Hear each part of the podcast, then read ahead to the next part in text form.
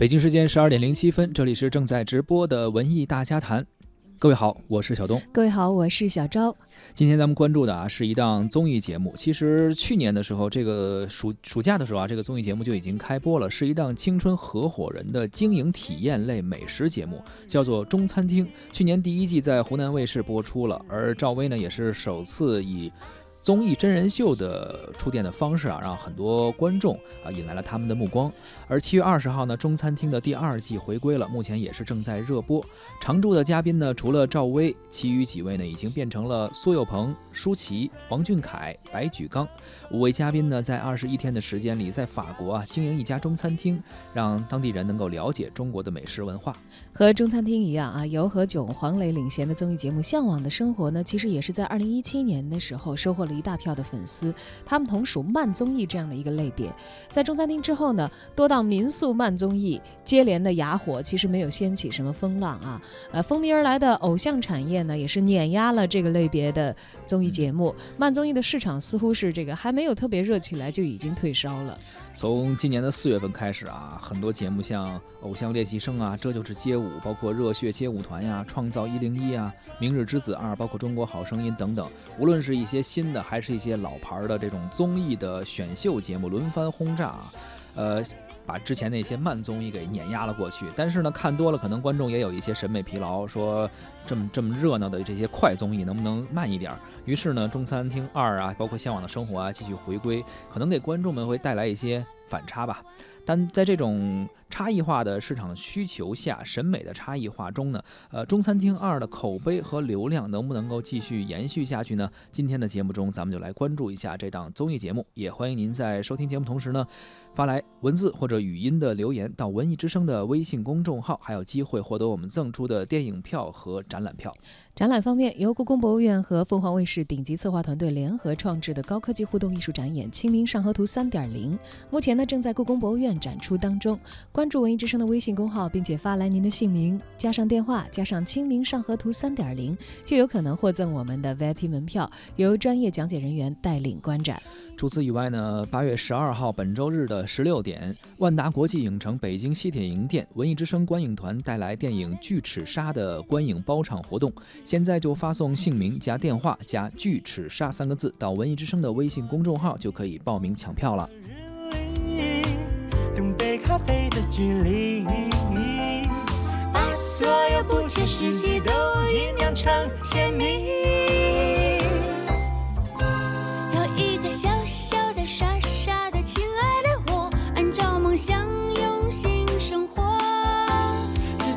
跌跌了撞撞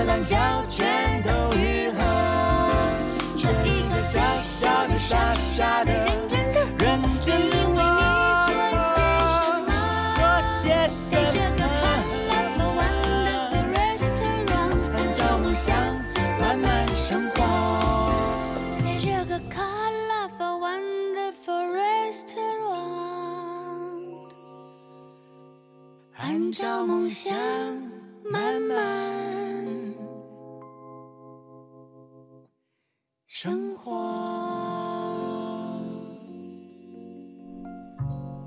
按照梦想慢慢生活，这似乎是中餐厅这样的一些慢综艺想要传递给观众的一种理念啊。在它尚未播出之前呢，观众就已经开始期待着这个赵薇和苏有朋这对经典的《还珠格格》当中的组合再度在一档新的节目当中同框啊。每当赵薇和苏有朋有互动呢，就还会插入《还珠格格》的音乐，带来比较浓烈的回忆感。看来回忆杀这一招，这个综艺制作的团队也是用的非常的熟悉了啊。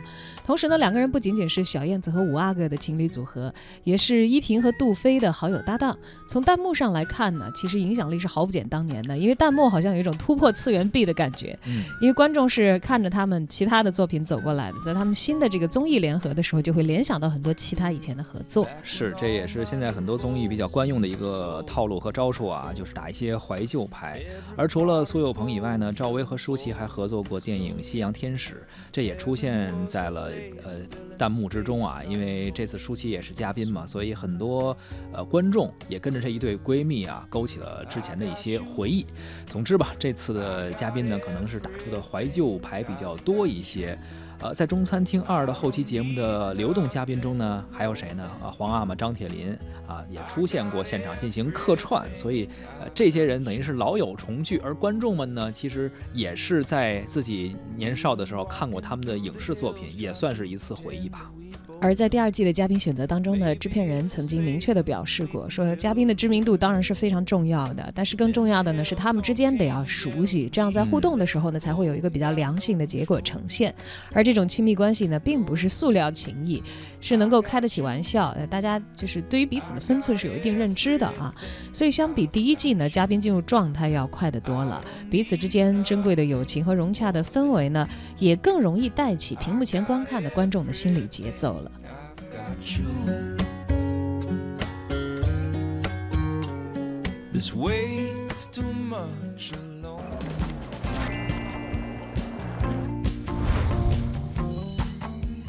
这次中餐厅将在风景如画的科尔玛。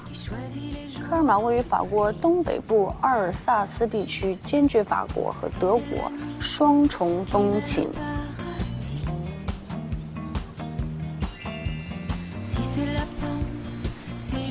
科尔玛六月份的温度在十度到二十八度，昼长时间达到十六个小时。在科尔玛，大家主要用餐时间是中午十二点到四点，晚上七点到十点。在这里，你会感觉一天的时光过得很慢。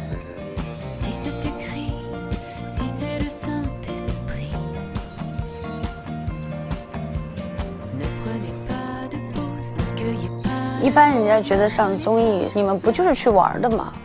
我觉得中餐厅不是这样一个节目，它有很多的挑战，很多的未知的考验。我倒是没太想做某种超越，但是我会想做某种改变。刚才我们听到的呢，是一段这个赵薇关于中餐厅的一个采访采访的一个片段。很多人说你做综艺节目不就是去玩的吗？其实不是，也是去挣钱的。对，这是对于这个我觉得职业的艺人来说，这是他们这个需要进入职业状态、很认真的去对待的一件事情。对，慢综艺呢，当当下呢，确实是符合了一些观众的需求吧。呃，很多人说什么慢生活呀，包括佛系生活呀等等，还有人说是辞职去流浪，但是最好别这样。不是说了吗？人家拍综艺是去挣钱的。您辞了职去旅游啊，那就没钱可挣哈。但是呢，慢综艺确实还是属于小众的文化，相对于比较火爆的那些什么选秀节目啊，啊，它的收视仍有比较大的增长的空间。尤其是二零一八年啊，当街舞特别火爆，包括女团的选秀啊也是非常火爆，这些对于慢综艺都会构成一定的威胁。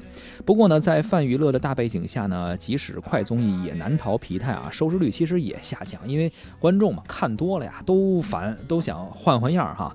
慢综艺的概念呢，也确实填补了国内的综艺市场的一个空白。以前呃头几年可能这种东西比较少一些，同时呢也可以充当一些不同综艺节目的一个缓冲剂和调节器。Merci. 当然了，这个不同的观众他肯定喜好不同节奏的东西啊。我觉得有喜欢快的人，就有喜欢慢的。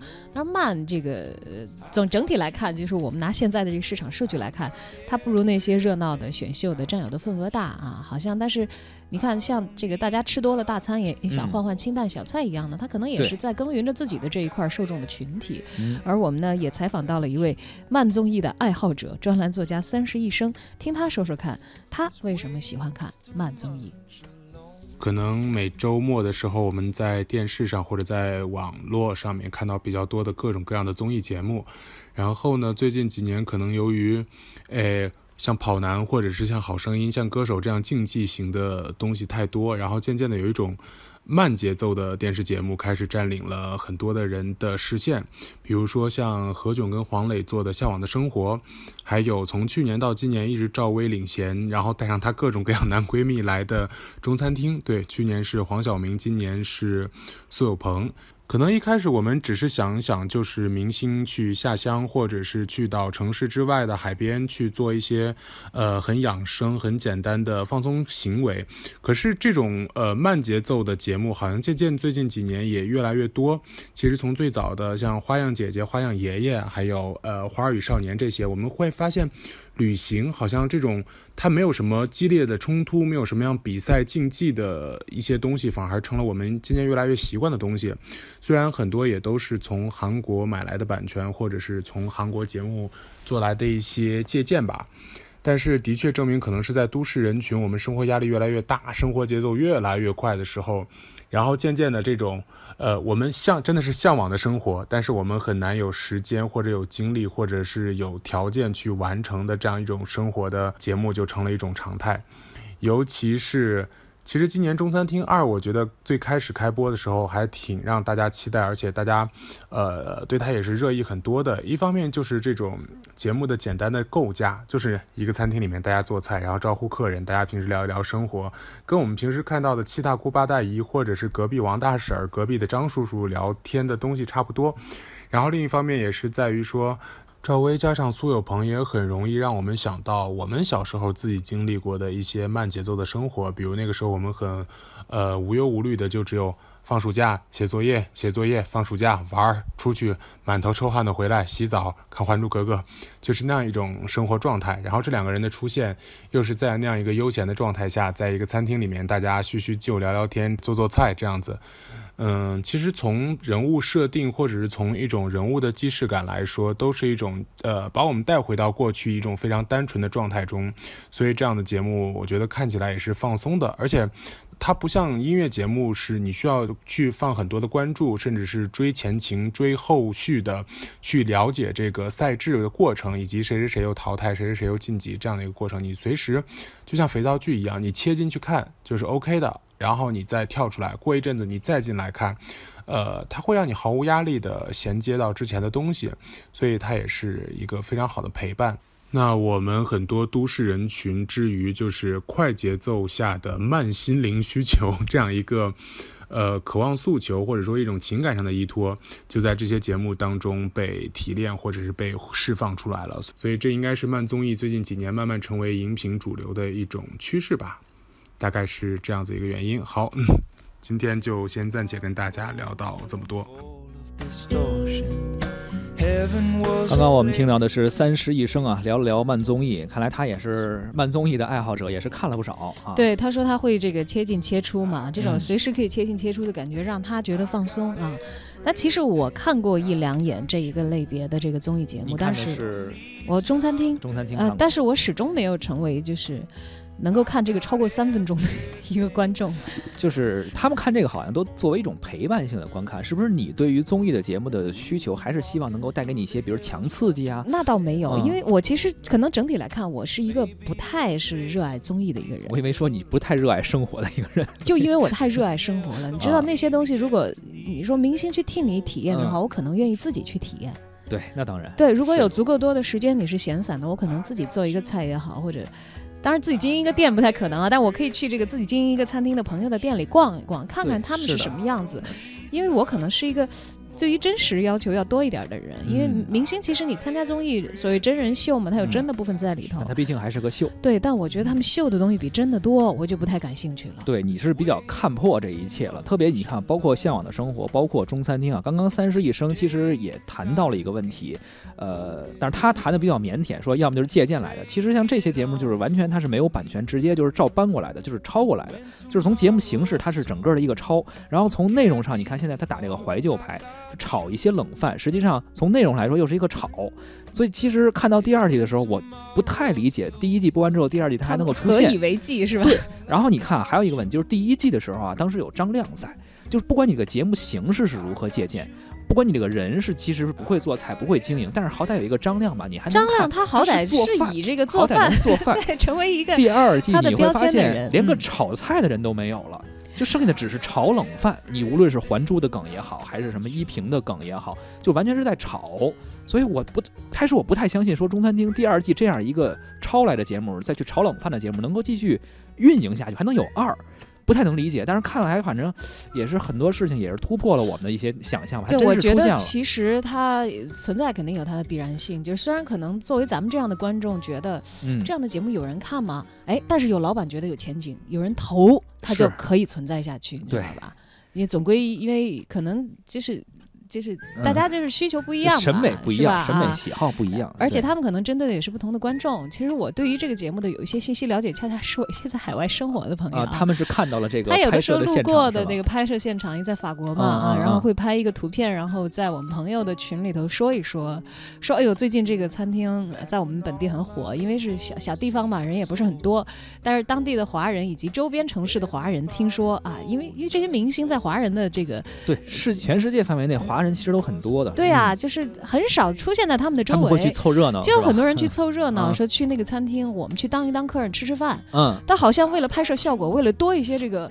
这个别的人种的面孔出现，一看就知道是 外国人的情况。好像据说在拍摄的现场是对于这个华人面孔的观众入场的人数，据说是进行了一个限制。我觉得是要不然您是好不容易找一法国的海边海滨城市，您最后整成跟三亚一样、北戴 河一样，你这就效果就出不来。你看，其实这个就是可能是对拍摄这个他为了保证他拍出来的这个他想要到的一个效果做的一些在演方面的一些设计。所以其实这些东西，我觉得他反而你不。如就是人家给我讲一个真的，说你看这个华人面孔的观众的人数要受多少多少多少的限制等等，没有这些事情有意思。我确实是因为还是那句话，真人秀毕竟还是一个秀嘛，只不过由真人去演。不过呢，像中餐厅这样的节目，它也是有一点点积极的意义吧。比如说，虽然这些人不太会做饭，而且我相信在拍摄的过程中肯定会有一些呃餐饮方面或者制作方面的一些指导去。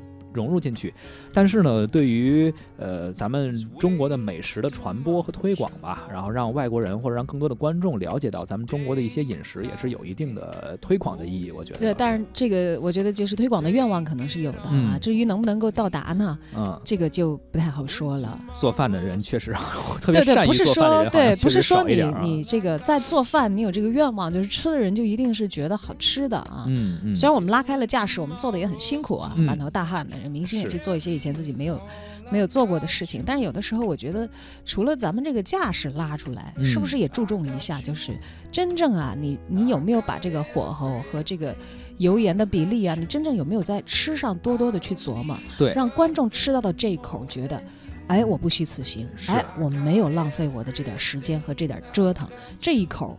让我真的满意了。所以说，如果有第三季的话，是不是还还可以请一些这就真正做饭做的比较好一点的？你还打算看第三季是吧？我觉得他们可能会有的啊，是吧？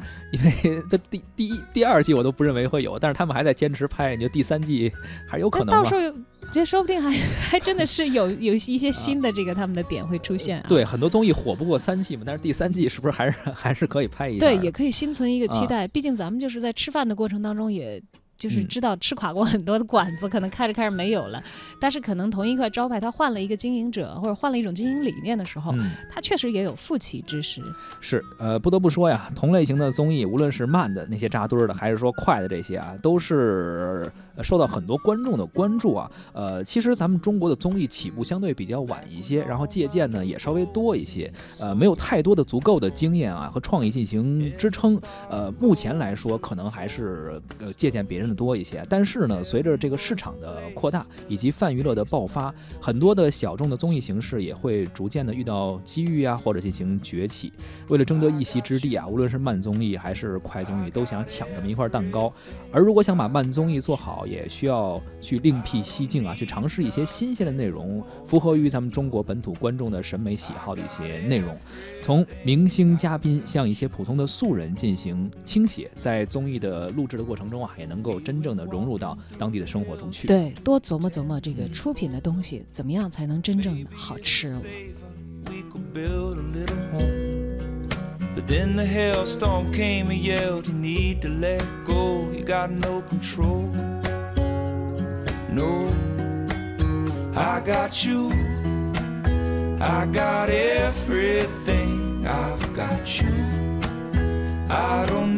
more than got everything, I've got you. This weight's too much alone. Some days I can't hold it at all. You take it on for me. When tomorrow's too much, I'll carry it all. I got you. Yeah, when tomorrow's too much, I'll carry it all. I got you. I got you. I got everything. I got you. I don't need nothing more than you. I got everything. I got you.